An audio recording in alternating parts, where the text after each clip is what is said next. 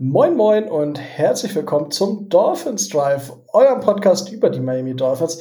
Der Franchise, äh, ja, nimmt einfach die Einleitung vom Teil 1 von Woche 11, weil äh, ich kann nicht so kreativ sein, dass ich jede Woche mir was, zweimal was Neues einfallen lasse.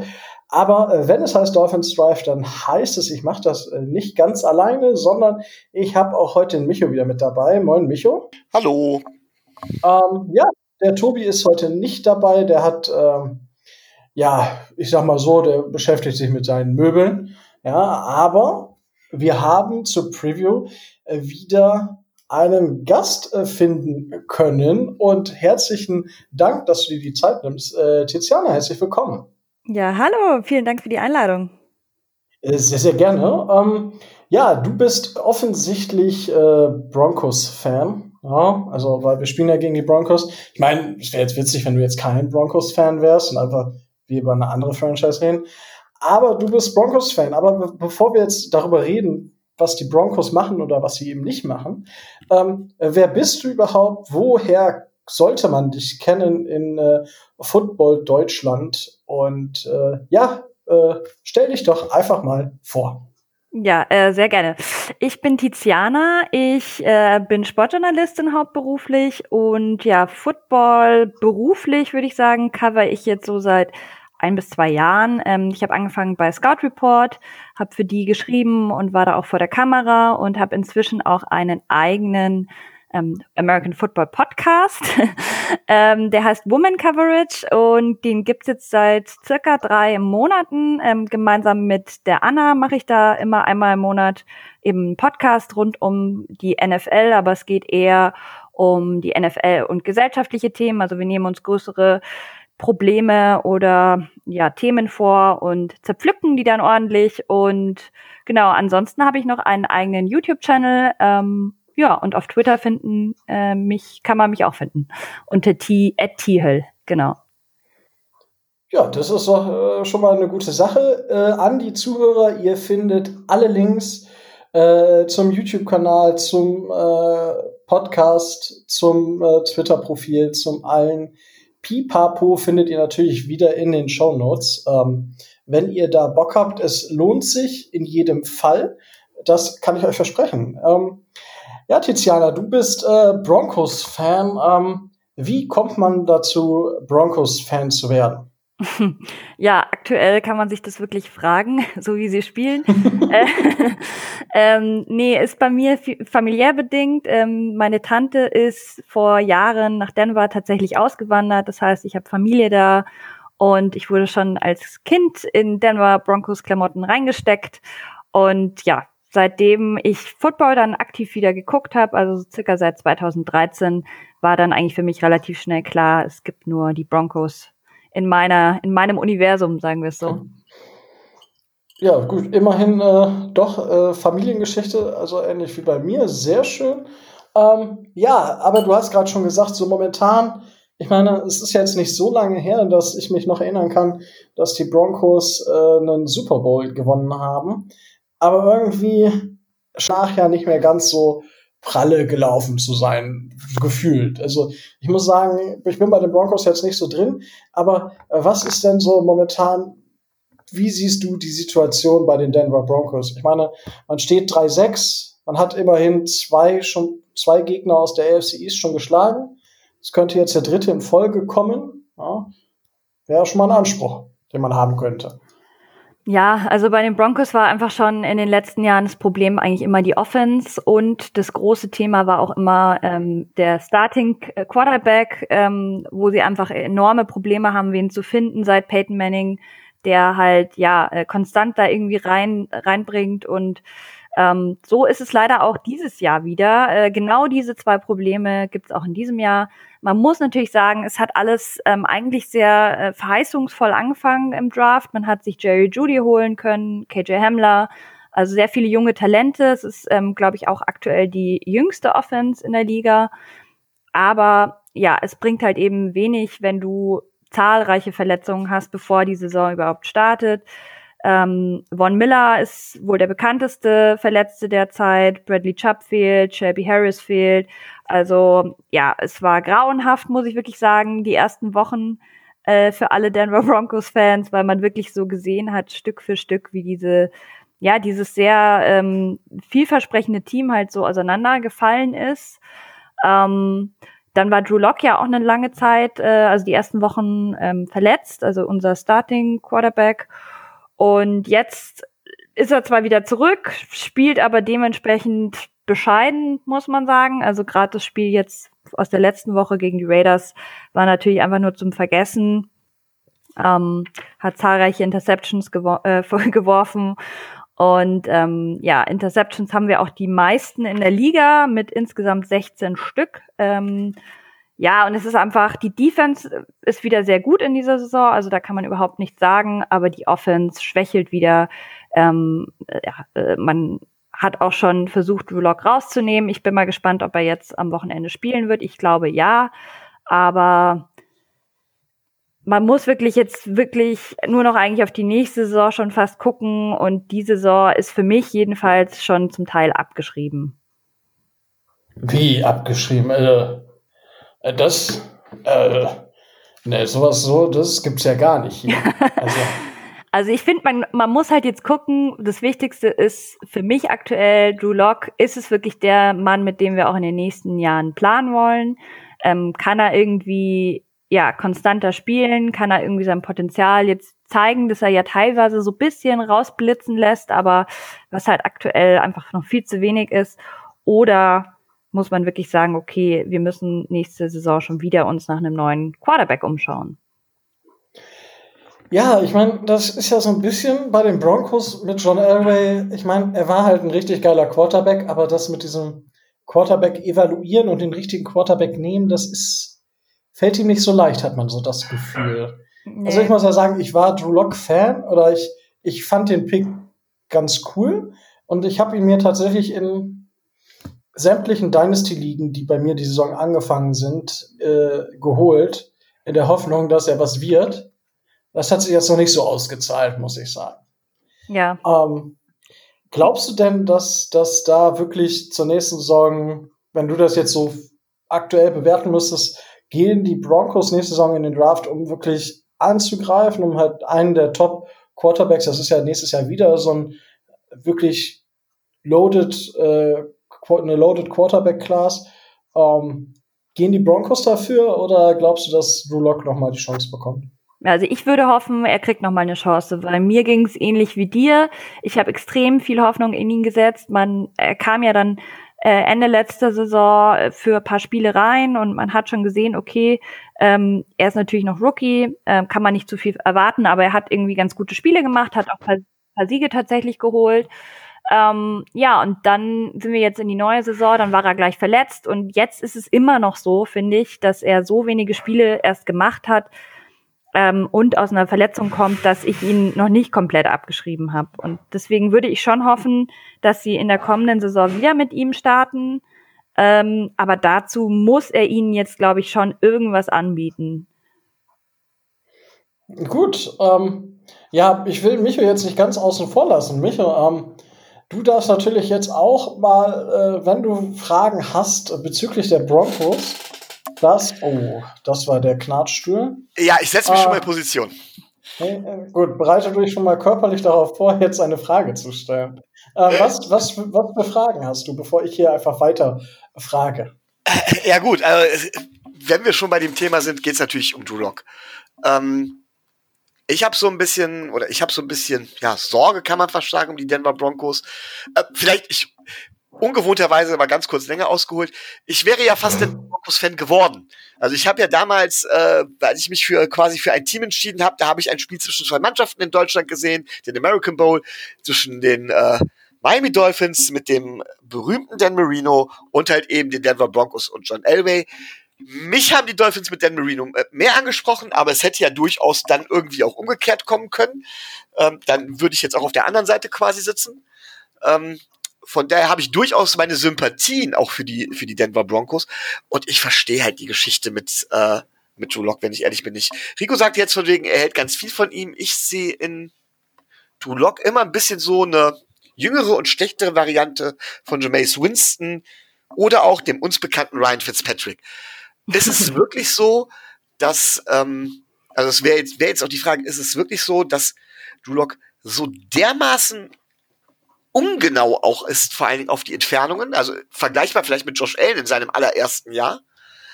Und ähm, böse Zungen behaupten ja, es ist eigentlich egal, wer von euren Quarterback spielt, weil die haben alle ungefähr ein Niveau. Oh. Ist der Drop-Off wirklich so gering? das ist uh. Ähm, ja, nee, so, so würde ich es jetzt nicht sagen. Also ein Brad Ripien, was unser zweiter Quarterback ist, den sehe ich schon deutlich, deutlich schwächer nochmal. Ähm, ich glaube auch nicht, dass der das Team so mitziehen kann. Ich glaube schon, dass ein Drew Lock jetzt gerade mit den jungen Spielen, Spielern, also beispielsweise mit einem Judy oder einem KJ Hamler, irgendwie so eine ganz gute Verbindung schon aufgebaut hat. Und das ist ja auch nicht ganz unwichtig. Ähm, aber ja, diesen Josh Allen-Vergleich habe ich witzigerweise heute auch in einem anderen Podcast gehört. Und ähm, ich meine, es wäre ja schön, wenn es so wäre wie bei Josh Allen, weil der ist ja aktuell ähm, wirklich sehr, sehr stark. Aber pff, ja, ich, ich gebe dir recht, also er ist sehr ungenau noch mit seinen Würfen und was ich auch das Problem habe, ist, dass er oft, oft, also es gibt ja freie Spieler. Es ist nicht so, dass die Spieler immer gecovert werden, aber irgendwie sieht er sie nie und er liest auch das Feld immer sehr schlecht. Also ähm, ich weiß nicht, und gerade auch so dieses mentale Thema, was ja auch bei Quarterbacks enorm wichtig ist, dass du eben halt auch in schwierigen Situationen oder wenn du weit hinten liegst, ähm, ja, die Nerven behältst irgendwo. Ich glaube, da ist bei ihm extrem, ähm, ja, noch Luft nach oben, weil er ist jetzt eben Starter, er muss jetzt irgendwie auch die, die, die restliche Offense mitziehen eigentlich. Und aktuell habe ich das Gefühl, ist es halt gar nicht so. Also ähm, ich will jetzt nicht sagen, dass die Offense sich schon aufgegeben hat, so ist es jetzt auch nicht, aber ähm, wenn die Defense nicht abliefert, dann ist das Spiel eigentlich schon für die Tonne. Ähm, dieses, das, das vor allen Dingen, was mich ein bisschen bestürzt jetzt, wenn ich das so höre, ist, äh, dass er tatsächlich so Probleme mit seinen Reads hat, dass er zu langsam vielleicht auch äh, liest. Sowas ähnliches. Wir haben uns ja vor der, vor der ähm, Saison sehr stark mit Quarterbacks beschäftigt, beschäftigen müssen. Und ähm, das ist eigentlich immer so der Knackpunkt von einem Quarterback. Äh, Josh Rosen ist daran zum Beispiel komplett gescheitert, weil das war natürlich sein größter Fehler, wo er das, dass er das Feld zu langsam gelesen hat, nicht wirklich mitkam. Glaubst du denn, dass man das nach dem, was bis, ich meine, ich gebe zu, die Sample Size ist sehr klein bisher, aber das ist doch so ein gravierender Mangel. Glaubst du, dass man ihn aufholen kann?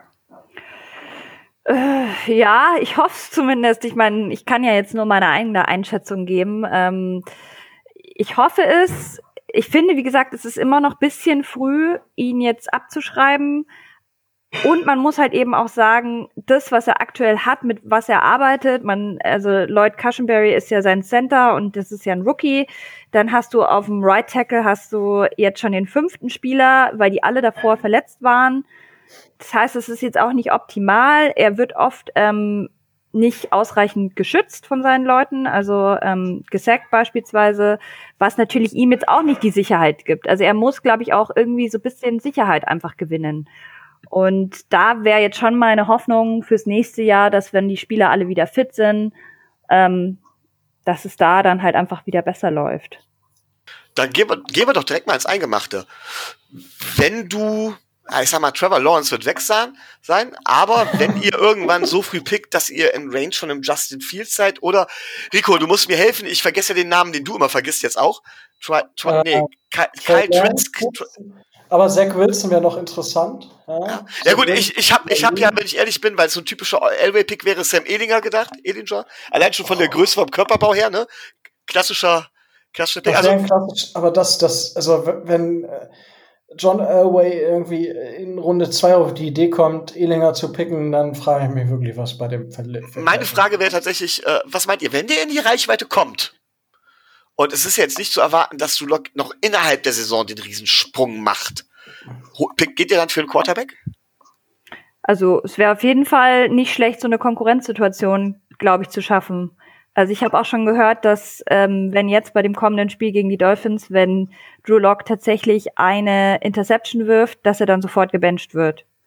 Ähm, was natürlich ziemlich rigoros wäre, aber dass man ihm so ein bisschen, das heißt bestraft, aber halt, ja, eben halt so aufzeigt, hey, dann verlierst du halt deine Starter-Position. Von dem her, ähm, ja, also ich, ich wüsste jetzt nicht, wo sie noch sonst so krassen Bedarf in nächster Zeit haben, weil sie haben ja die Offense erst sehr, sehr gut verstärkt und die Defense ist an sich auch nicht schlecht, nur halt eben jetzt verletzungsgebeutelt. Von dem her könnte ich es mir schon vorstellen.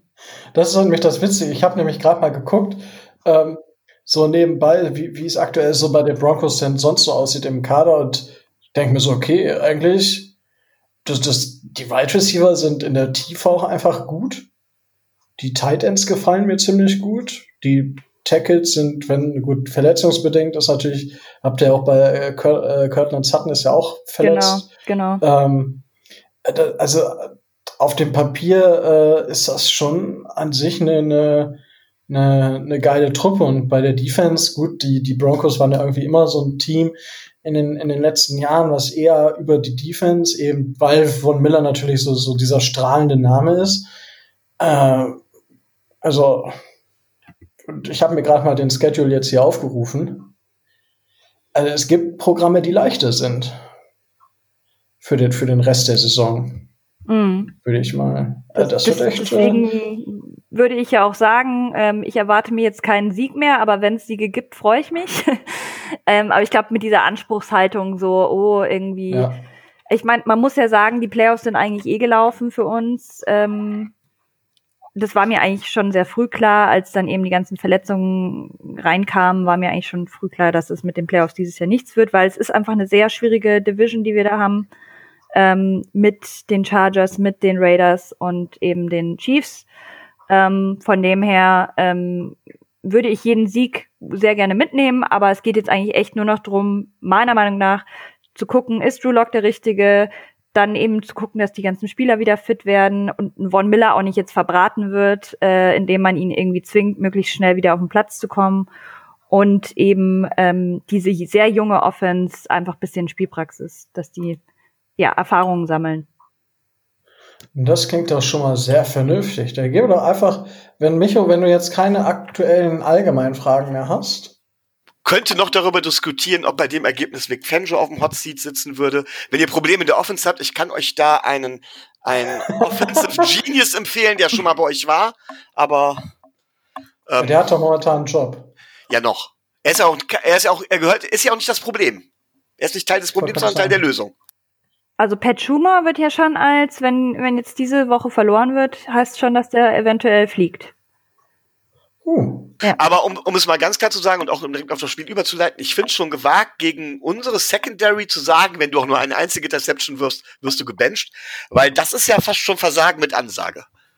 Das stimmt, ja. Ähm, sollen wir gleich mal reingehen ins Spiel? Ja, das wäre jetzt mein, meine Idee gewesen.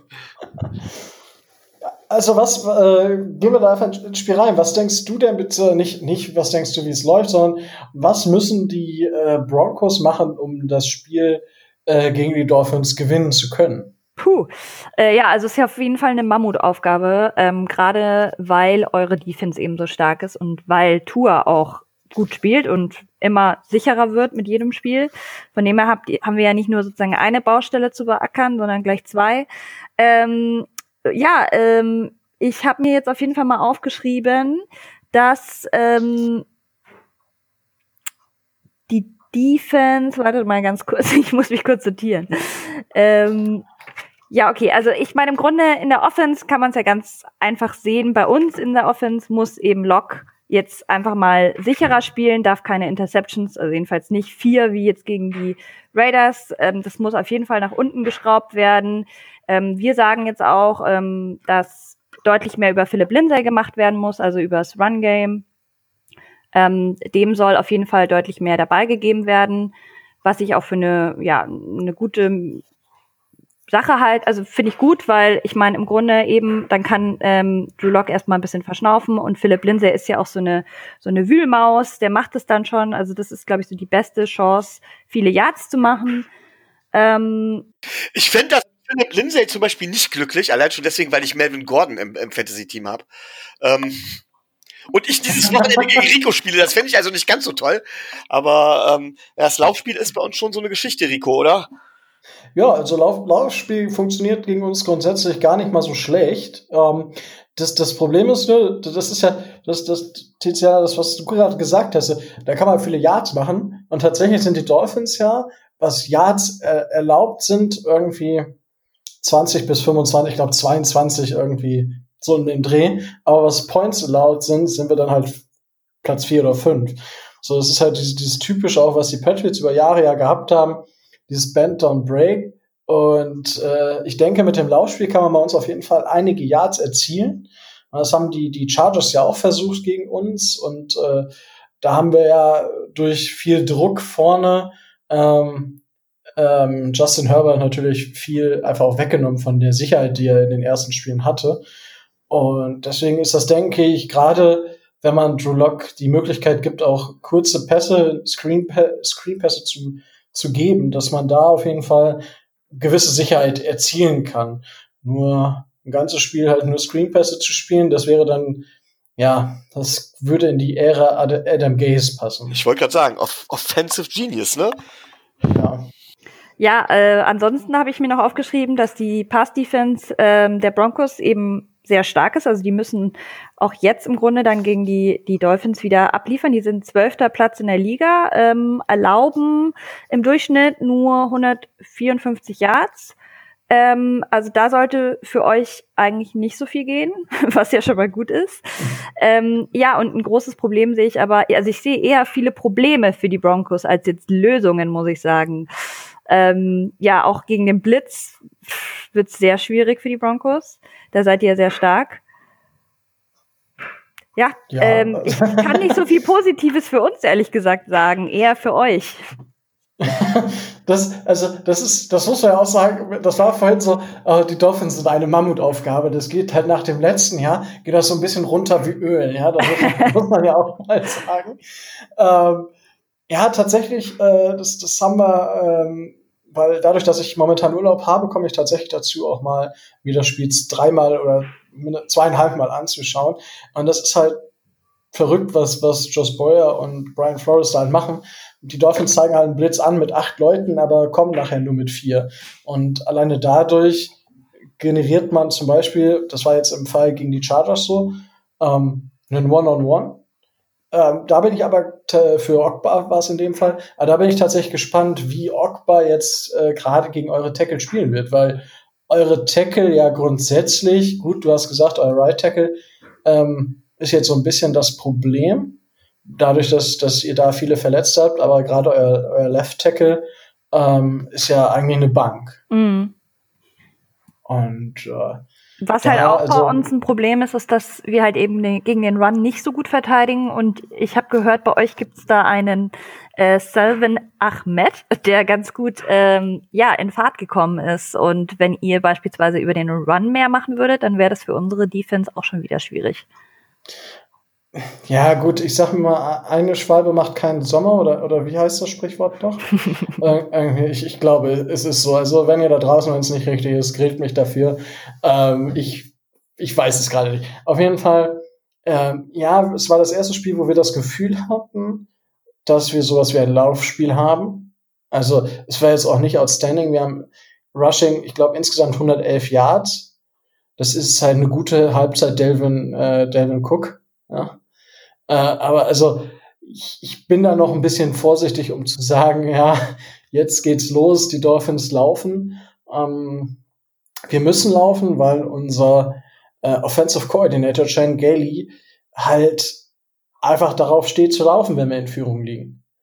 Also, sobald wir mit zwei Scores führen, glaube ich nicht, dass wir noch, dann wird es wahrscheinlich so eine Verteilung von dreimal äh, ja, zweimal wird gelaufen und dann muss im Third Down unter Pressure, weil irgendwie Dritter und Acht, da muss geworfen werden. Das ist so das typische Dolphins Playcalling momentan. Es ist äh, wundervoll. Also Playcalling, da haben wir richtig Bock drauf.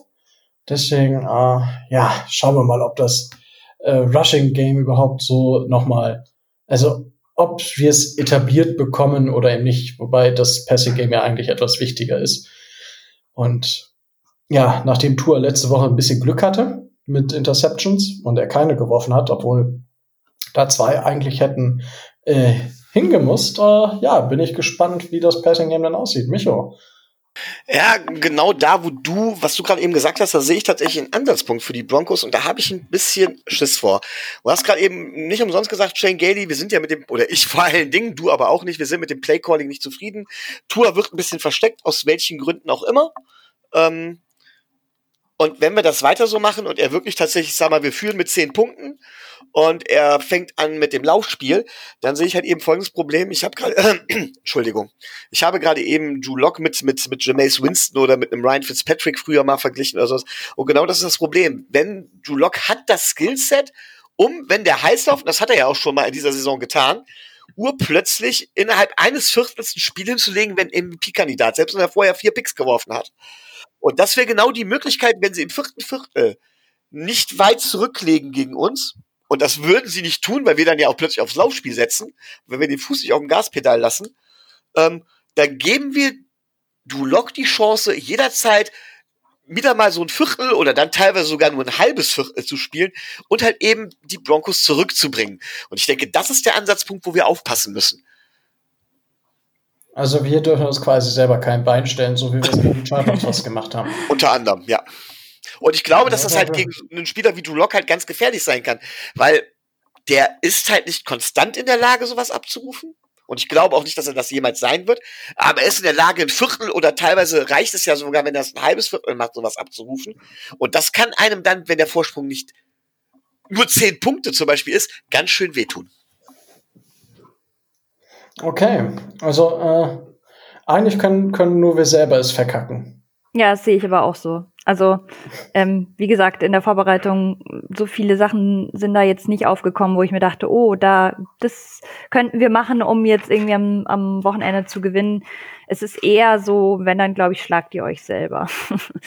Weil gerade aus dem Spiel, aus dem wir kommen und aus dem Spiel im Vergleich, aus dem ihr kommt, ähm, ist, glaube ich, bei euch der, der Geist natürlich auch noch ein ganz anderer. Also ähm, ja, ich glaube, das Team bei uns war jetzt einfach nach diesem, nach dieser sehr bitteren Niederlage gegen die Raiders ist, ist der Teamgeist gerade nicht so, nicht so da.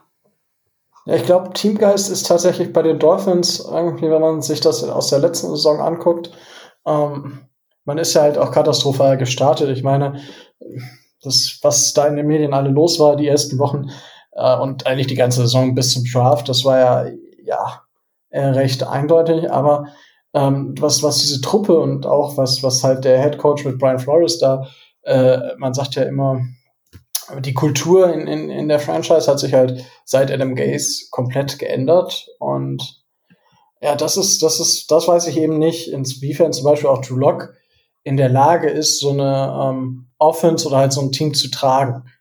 Da weiß ich nicht, also ich finde, es ist ein cooler Typ, ich weiß aber nicht, ob er manchmal ein bisschen zu, zu edgy ist, ob, wenn man, wenn man das jetzt richtig ausdrücken mag, wenn er dann halt so an der Sideline sitzt und zu den Songs, die gerade gespielt werden, mitsingt oder halt solche Geschichten.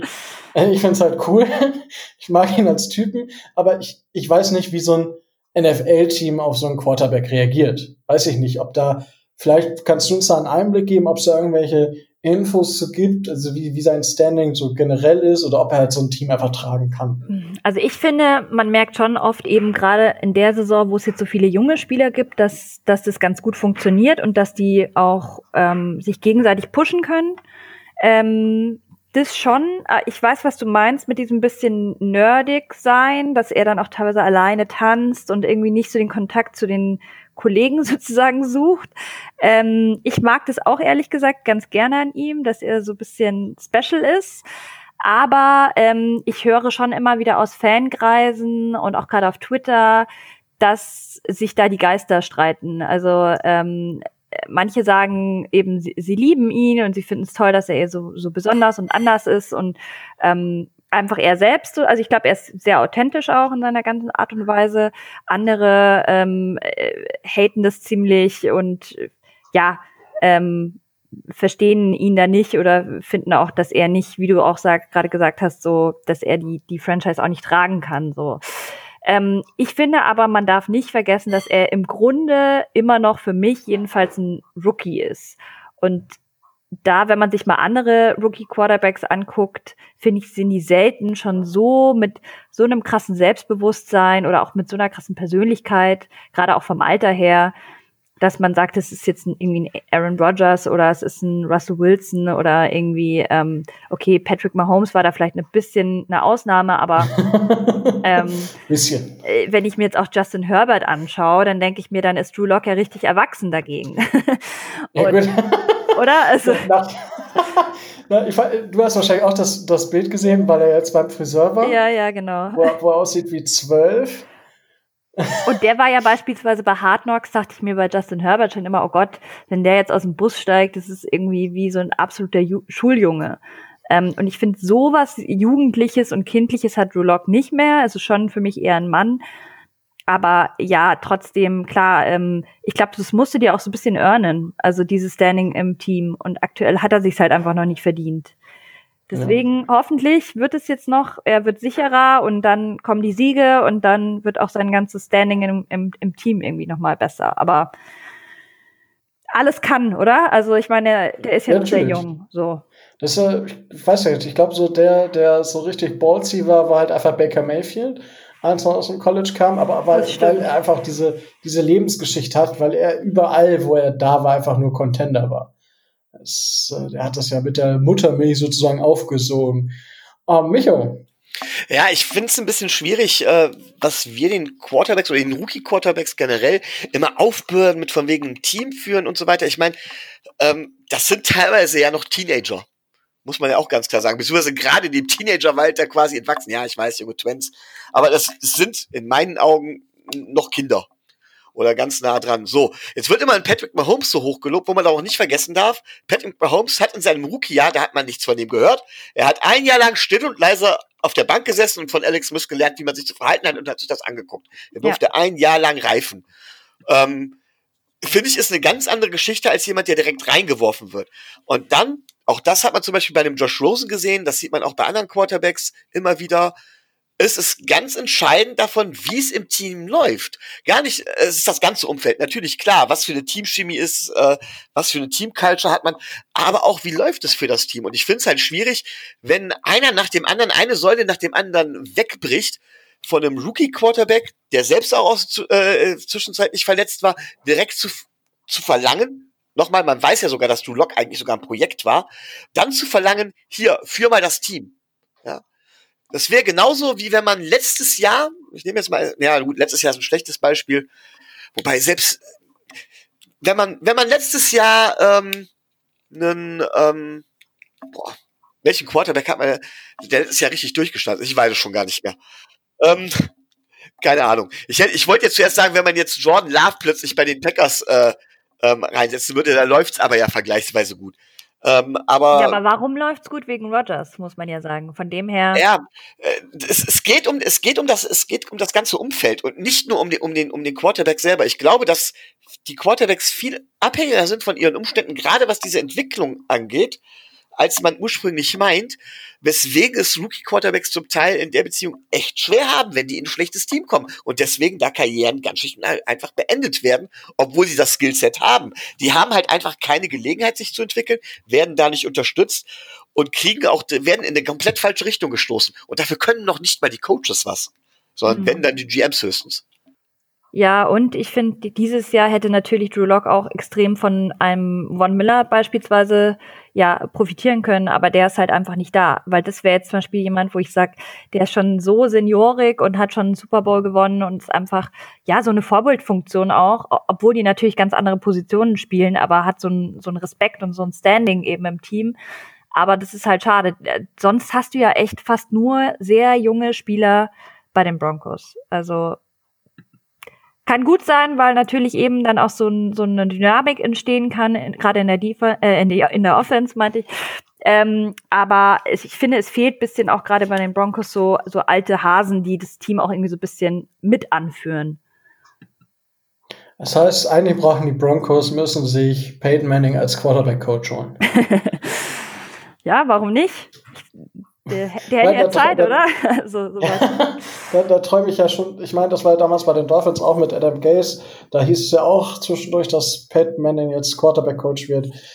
oh, ich hätte mich, ich hätte, ich hätte es gefeiert, aber ja, er muss seine Kinder in die Schule bringen und hat dementsprechend einfach auch wenig Zeit, ist ja auch verständlich. ähm, ja, Micho, ähm, jetzt haben wir über die Broncos gesprochen und wir haben die Dolphins ein bisschen angerissen. Micho, was glaubst du denn, was die Dolphins machen müssen, um das Spiel am Ende für sich zu entscheiden? Also, den Fuß auf dem Gaspedal lassen. Ähm, ja, wir können über das Laufspiel natürlich kommen. Es ist ein guter Mix aus Lauf- und Passspiel erforderlich. Ähm, dabei durchaus auch bitte mal die Midrange attackieren. Ich weiß, dass die Broncos da durchaus eines der stärkeren Teams sind, aber irgendwann müssen wir das tun und wir müssen gucken, dass wir vor dem dritten Viertel weit genug weg sind, um die Broncos, ich will jetzt nicht sagen, zu demoralisiert zu haben, aber die dazu zu zwingen, dass sie das Spiel in Drew Locks Hände geben müssen und damit Drew Lock dann letztendlich auch Fehler macht.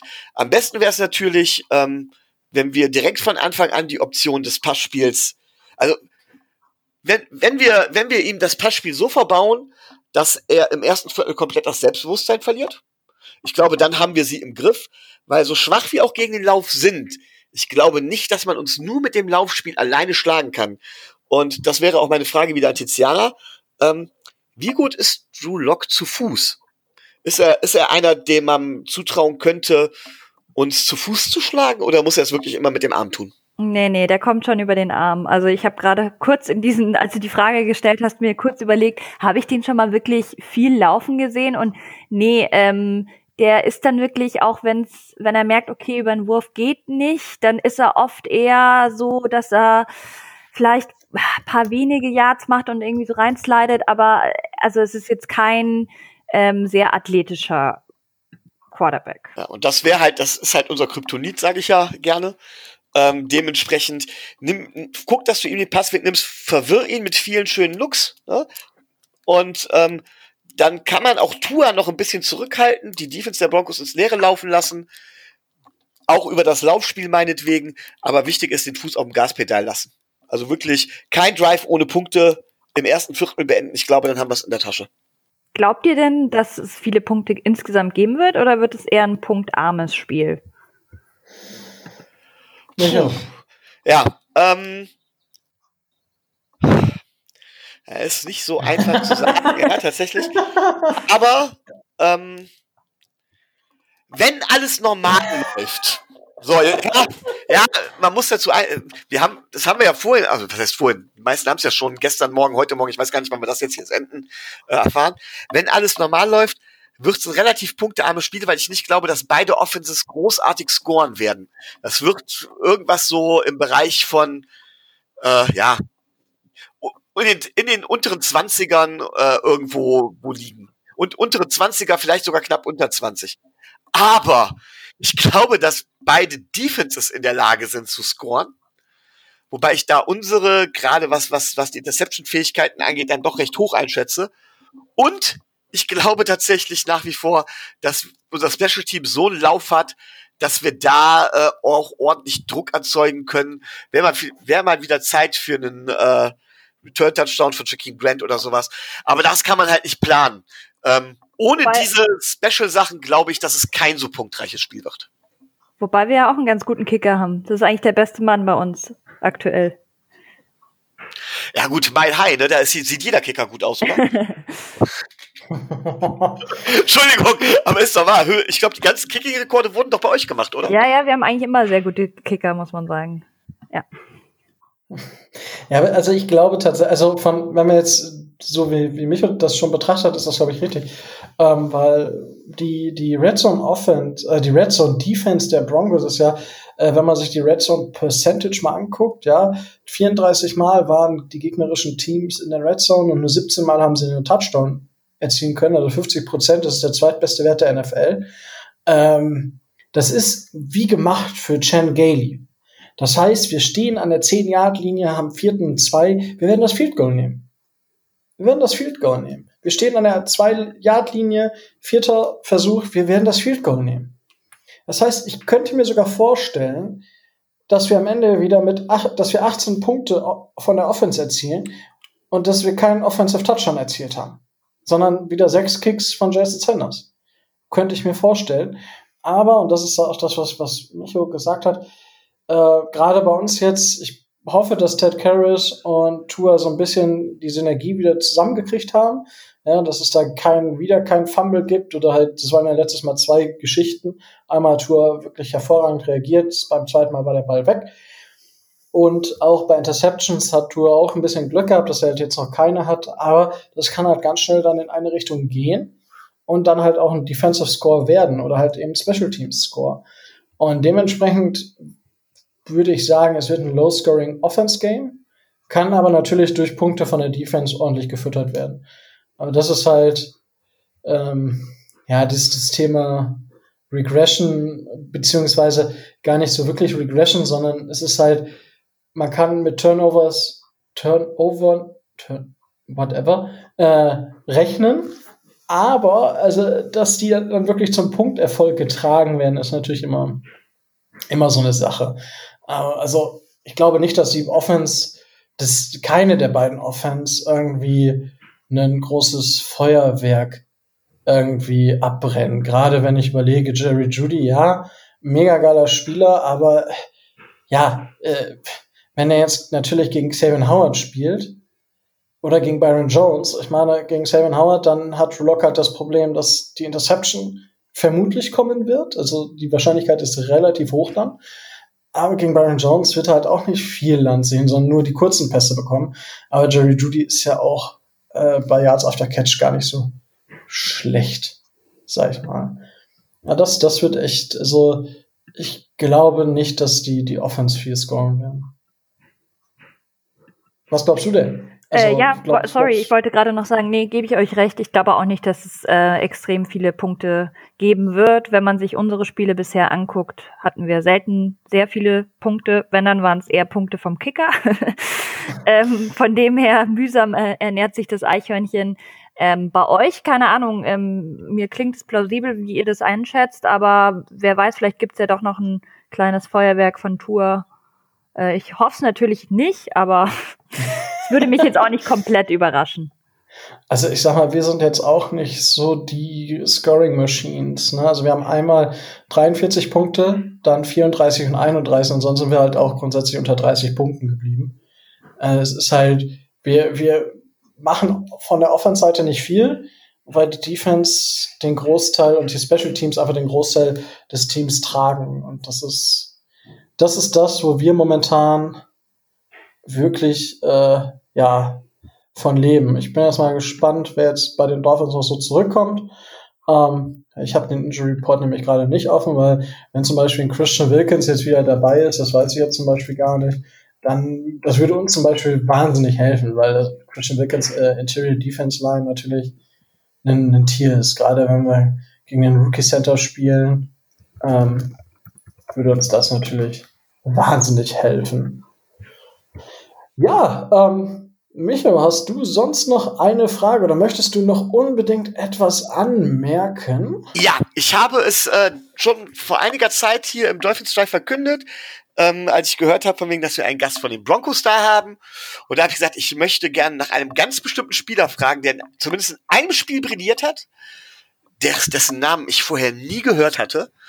Und tatsächlich bin ich ja immer daran interessiert, was über Spieler auch aus der zweiten Reihe oder die Unbekannteren zu hören.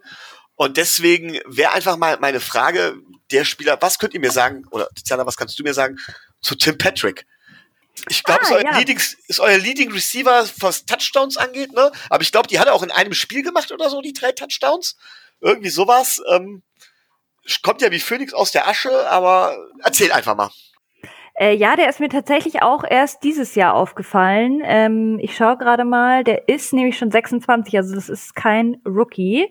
Äh, ist ein Wide Receiver und ähm, war scheinbar davor bei den Ravens, sehe ich gerade. Aber der ist mir tatsächlich auch erst dieses Jahr aufgefallen. Ähm, ich finde den auch ganz spannend. Also den hatte ich gar nicht äh, auf dem Zettel. Äh, ist, glaube ich, dementsprechend auch kein Starter, ähm, spielt aber immer mal wieder und hat auch schon jetzt drei Touchdowns insgesamt gemacht in der Saison. Ist jetzt nicht ultra viel, aber wenn man sich mal anguckt, ähm, einen gegen die Bucks, einen gegen die Jets, einen gegen die Falcons. Also gefällt mir gut. Ähm, ja, genau. So viel mehr äh, ist nicht neu bei den Broncos, sehe ich gerade. Also ist scheinbar schon seit 2018 dabei. Äh, so viel mehr kann ich dir dazu jetzt auch nicht sagen, außer dass er mir auch aufgefallen ist. Okay, ja, ich fand ihn halt sehr spannend, weil der auch so, der ist jetzt im Moment auf einer Pace von knapp 800 Yards oder so, ähm, hat auch relativ viele, also Average Yards per, per Perception 14,3 finde ich jetzt auch nicht mhm. so wenig. Finde ich halt recht spannend, wenn er sich dann scheint, zumindest was das angeht, behaupten kann, neben zum Beispiel den Jerry Judy, von dem ich sehr viel halte. Ähm, ich will jetzt nicht sagen, dass ich vor dem Spieler Angst habe, aber wie gesagt, man ist ja immer interessiert. Ja, total. Und also ich sehe es ähnlich wie du. Ich finde auch immer ähm, gerade auch so undrafted oder eben sehr spät gedraftete Spieler, die man dann irgendwann auf einmal explodieren sehen, in Anführungszeichen, ähm, finde ich immer sehr spannend. Deswegen bin ich auch so großer Fan von Philipp Lindsay beispielsweise, weil der ja auch eben. Hm? Schlechtes Thema. Ich will, dass Melvin Gordon die Carries bekommt. Nee, ich nein, bin eher nein, Team Philipp Lindsay und hoffe auch, dass die Broncos ihm jetzt schnellstmöglich einen neuen Vertrag geben, bevor er dann weg ist. So. Tiziana, hast du denn noch irgendwelche Fragen oder irgendwas, was du unbedingt loswerden möchtest? Ähm, ja, ich hätte meine Frage an euch. Was wird denn aus Fitzmagic jetzt werden eigentlich? Geht der nach dem Jahr dann in Frührente oder? Könnte er für einen Second Rounder jetzt schon haben. Trade Deadline ist vorbei. Ja, also ich würde ich würd den schon nehmen, so als, als zweiten Backup. Also gibt schlechtere, also glaube ich. Die, die, die Sache ist die, ähm, das, das übernehme ich jetzt so ein bisschen von Micho. Mit Fitzpatrick hast du einen richtig geilen Quarterback, der aber halt in jeder Fanbase geil ankommt, aber wo keiner rational über die Leistung diskutiert. Hm. Das ist, das ist mir zum Beispiel auch sauer aufgestoßen, jetzt wo Tua kam und keiner konnte sich das erklären und selbst Leute auf Twitter, die wenig Ahnung bis keine Ahnung von den Dolphins haben, das geht ja gar nicht. Und ich denke mir so, wir können von Glück reden, dass die Jets dieses Jahr die Jets sind. Sonst hätten, also wir hätten gegen jede andere Franchise dieses Spiel verloren, weil Fitzmagic halt richtig schlecht gespielt hat. Und er hat uns das Spiel gegen die Patriots verloren. Und das ist halt so, er hat zwei gute Spiele gehabt, gegen die Bills hat er stark gespielt, gegen die 49ers. Es ist halt ein Up and Down und das ist halt, mh, hm, also ist ein geiler Typ. Ich glaube tatsächlich, er wird irgendwo wahrscheinlich noch einen Spot finden. Es ist halt wirklich die Frage, wo als was. Weil Fitzpatrick will Starting Quarterback sein. Ich glaube nicht, dass er der Typ ist, der sich wirklich dahinter setzt und äh, den immer, also bewusst anlernt. Das macht er jetzt bei Tour, weil die Absprache war klar. Ähm, er hat gestartet dieses Jahr noch. Er hat sich gegen Josh Rosen zweimal durchgesetzt. Das muss man ja auch im Hinterkopf behalten, dass Josh Rosen es nicht geschafft hat, sich gegen Fitzpatrick durchzusetzen. Und ähm, ich denke, es ist eine Entscheidung von Fitzpatrick. Es, er hat immer mal gesagt, dass er nach seiner Karriere nicht direkt weitermachen möchte im Football. Deswegen ist, was sich einige wünschen aus unserer Fanbase, dass er Assistant Quarterback Coach wird oder sowas. Ähm, ich sehe schon die Möglichkeit, er wird wahrscheinlich irgendwo unterkommen, aber er wird definitiv auch betteln wollen um den Starting-Posten. Und das ist dann immer so ein zweischneidiges Schwert. Da weiß ich nicht, wie er reagiert, wenn er von Anfang an sitzt. Das weiß ich nicht. Aber ich glaube tatsächlich, irgendwer wird, wird sich da finden. Ja, wird spannend. Also ist eine spannende Personalie auf jeden Fall. Ja, wir haben noch eine Sache, die haben wir tatsächlich beim letzten Mal vergessen, Rico. Also beim letzten Mal, als wir einen Gast hier hatten, wir haben ja eigentlich immer gefragt, äh, welchen Spieler wir gerne von ja. denen hätten und umgekehrt. Deswegen mal die Frage, Tiziana, wenn du dir einen Spieler von uns aussuchen könntest, egal welchen, welchen hättest du am liebsten bei dir? Ja, jetzt muss man ja aktuell Tour sagen, oder? Ich meine, äh, gerade bei uns im, im Bereich Quarterback äh, wäre der Need schon da, würde ich schon nehmen. Also. Wow, das wo Tour eigentlich noch gar nichts gezeigt hat. Aber gut.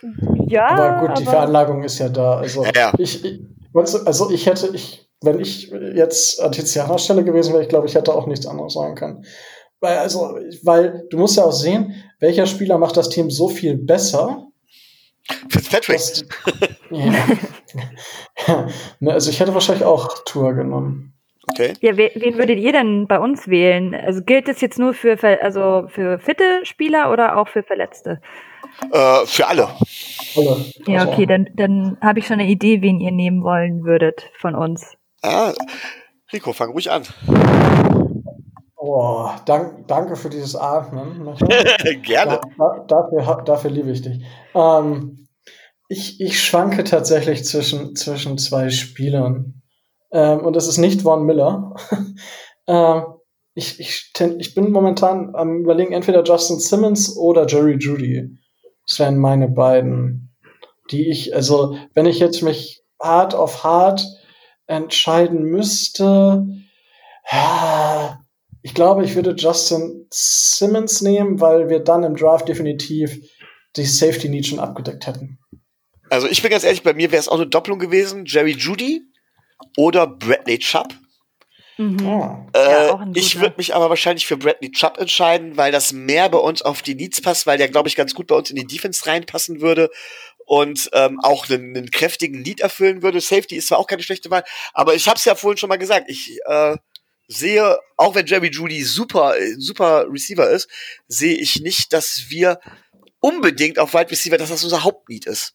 Es ist zwar ein Need, aber es ist nicht unser Hauptneed. Wir kommen auch mit unserem mittelmäßigen Receiver-Core recht gut durch und deswegen wäre es, glaube ich, ja. Bradley Chubb dann.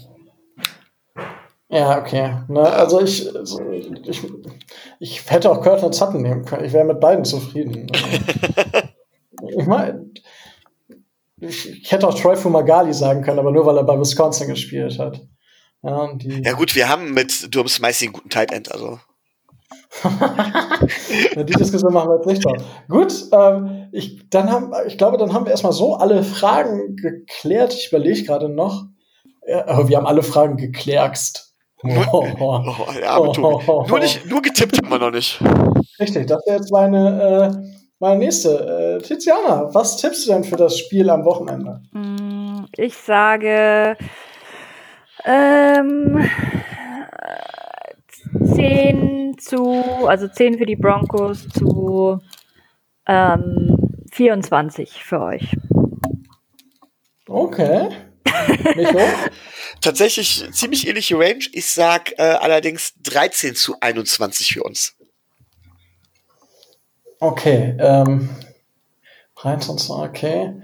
Ich gehe tatsächlich mit 16 16 zu 25. Ich gehe von sechs Field Goals bei den Dolphins aus und einem Defensive oder Special Teams Score und äh, ein Touchdown von True Luck zu ja drei drei Field Goals. Ja, ähm, ja, dann haben äh, oh, immer dieses, dieses Durcheinander bei mir im Kopf. So, äh, dann haben wir auch alles getippt. Es ist echt seit dieser Sorge so, dass die Leute auch für die Dolphins hier tippen. Das ist ist noch ungewohnt. Spooky, ja. Ja, es ist, äh, es ist echt so ein bisschen, aber I like it. Solange es dann auch so bleibt. Ich, ich meine, die Dolphins hatten ja das Problem, dass, oder was heißt das Problem, dass die ganzen ESPN und NFL Network Leute immer für die Gegner getippt haben. Da haben, hat sich das, äh, das Social Media Team von den Dolphins ja schon drüber ausgelassen und gegen die Chargers hieß es dann das erste Mal, dass alle für die Dolphins getippt haben. Da haben wir so ein bisschen Angst gekriegt. Aber es ist gut, von daher haben wir den Fluch besiegt, wir haben den Run-NFL-Fluch besiegt, also eigentlich kann uns nichts mehr stoppen, ähm, außer, unsere, außer unser eigenen Offensive Coordinator. Tiziana, traust du uns denn die Playoffs zu? Äh, ja, traue ich euch zu, auf jeden Fall. Auch den Super Bowl? nee, ich glaube, da wird es dann, da wird's dann sehr, sehr schwierig, äh, weil da einfach sehr viele gute Teams äh, auch wieder in dieser Saison dabei sind. Aber Playoffs wäre doch eh schon ein Riesenerfolg. Ich meine, wir helfen, wir helfen euch ja auch, äh, um die Playoffs zu erreichen, ne? Wir haben jetzt die Charters geschlagen. Gut, wir schlagen euch jetzt, aber dann werden wir noch die Chiefs und die Raiders schlagen. Ähm, dann ist für euch der Weg frei, ne? Ja. Gut gemeint, aber ich glaube, das wird nichts mehr in dieser Saison. Oh, oh, oh. Glaubst du, dass die, äh, dass die Steelers die Perfect Season voll machen? Ähm, du meinst jetzt in der Regular Season ja. ungeschlagen? Ähm, ja. Ja, ich wüsste aktuell wirklich nicht, welches Team sie noch schlagen soll. Also, die Befürchtung hatte ich, die Befürchtung hatte ich leider auch schon. Äh, das wäre schlimm. Also gut. Ja, Michael, es wäre schlimm, wir belassen es dabei. Sonst, sonst, du weißt, dass es ausartet, wenn wir darüber jetzt diskutieren. Ja. Deswegen. Aber ich sehe es genauso mit Tiziana. Gut. Ähm, ähm, ja, wir belassen es dabei. Mich juckt es in, den, in der Zunge noch was zu sagen, aber nein. Beiß, beiß dir Weiter, weil sonst fange ich doch an. Nee, ist gut. Ich äh, würde mich dann noch einfach ganz herzlich äh, bei dir bedanken, Tiziana, dass du dir die Zeit genommen hast und äh, uns die Denver Broncos mal ein bisschen näher gebracht hast. Ja, hat Danke dafür. Sehr viel Spaß gemacht. Vielen Dank für die Einladung nochmal. Sehr, sehr gerne. Werden wir äh, wieder machen, wenn, wenn es uns dann noch gibt, wenn wir beim nächsten Mal gegeneinander spielen. Ähm, ja, ihr bekommt die äh, da draußen, ihr bekommt die ganzen Links in den Show Notes, wie schon gesagt. Äh, hört da rein, es äh, lohnt sich definitiv. Ist cooler Stuff, der da auf euch wartet. Ähm, ja, und das war es dann auch jetzt mit der zweiten Folge zu Woche Nummer 11 zum Spiel Miami Dolphins gegen die Denver Broncos im Mile High Stadium. Ähm, ihr kennt das Spielchen, gebt uns einen Daumen hoch bei YouTube, gebt uns eine positive Bewertung bei äh, Apple Podcast, äh, wenn ihr uns gut findet. Wenn ihr uns nicht so gut findet, schreibt uns, warum ihr uns nicht gut findet. Und ja, wir werden keinen Jets Podcast aufmachen, also da, das ist okay. Mit der Kritik können wir dann umgehen. Ähm, ansonsten, ihr kennt das Spielchen, Daumen hoch, fünf Sterne, es tut uns was Gutes, es tut euch nicht weh. Und dann bleibt mir auch nichts anderes mehr zu sagen als stay tuned and fins up.